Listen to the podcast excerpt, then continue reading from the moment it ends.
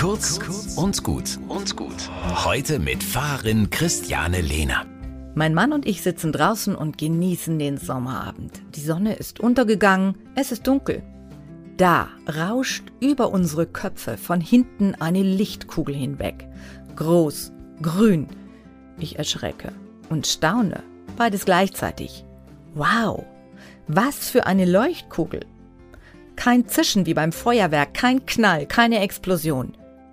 Bestimmt waren das unsere Nachbarn. Die sind Großeltern geworden. Ein guter Grund für so einen Himmelszauber. So denken wir.